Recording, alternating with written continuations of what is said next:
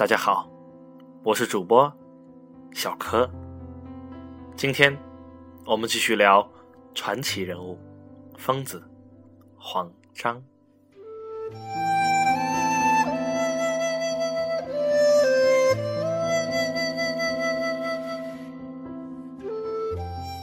我们的资源很有限，只能专注在一个市场。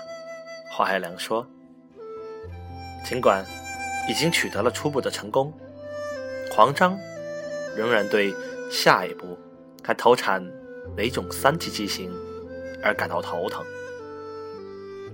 在论坛上，黄章坦诚，资源确实很紧张，只能在移动的 TD 知识和联通的 WCDMA 知识中二选一。因为资源紧张，在 M 八推出后，黄章选择了不做任何广告，只在网上进行宣传。此时，魅友们的支持就显得格外重要了。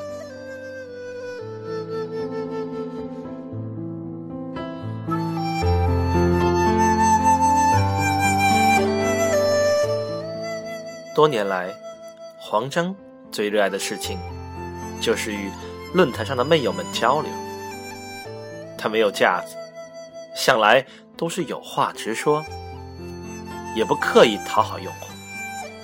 用户有时出格了，他会马上回复：“这不关你的事。”用户有时提出技术建议，也很快就能得到他的回复。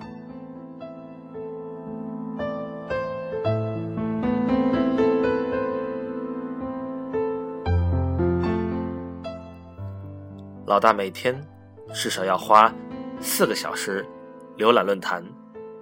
魅族研发部门的一位员工说：“用户发现的技术问题，总是他第一个知道，第一个提出解决方案。尽管年龄比黄章还大，但这位技术人员仍然叫黄章老大。老大是公司员工和魅友们。”对黄章的专用称呼。要是魅族论坛里有人胆敢自称老大，瞬间就会被魅友们的唾沫淹死。对黄章和 M 八的狂热，甚至已经到了不分青红皂白的程度。外人看去，黄章和他的魅友们都是一群疯子。有媒体。在报道 M 八手机时，写了几条 M 八手机的缺点，很快就遭到了魅友们的集体讨伐。有些人甚至破口大骂那家媒体，狗嘴里吐不出象牙。反倒是黄章出来解释，问题的确有，但我们在持续改进。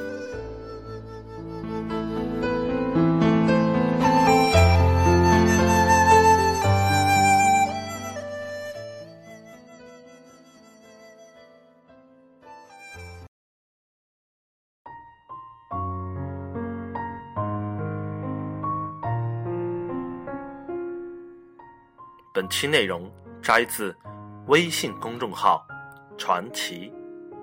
如果您希望收听更多内容，请点击订阅或加入我们的 QQ 群，群号二五二幺五三九七九。我们的微信公众号 ifree 八零九零 i f r e e 八零九零。感谢收听本期节目，我是小柯，下次见。